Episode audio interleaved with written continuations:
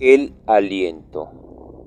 El cálido aliento en su nuca la tranquilizaba hasta que recordó que dormía sola.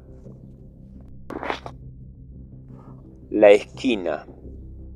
Apagó la luz y lo notó en la esquina de mi habitación, impasible, enfermizo, sus ojos clavados en mí y su boca entreabierta.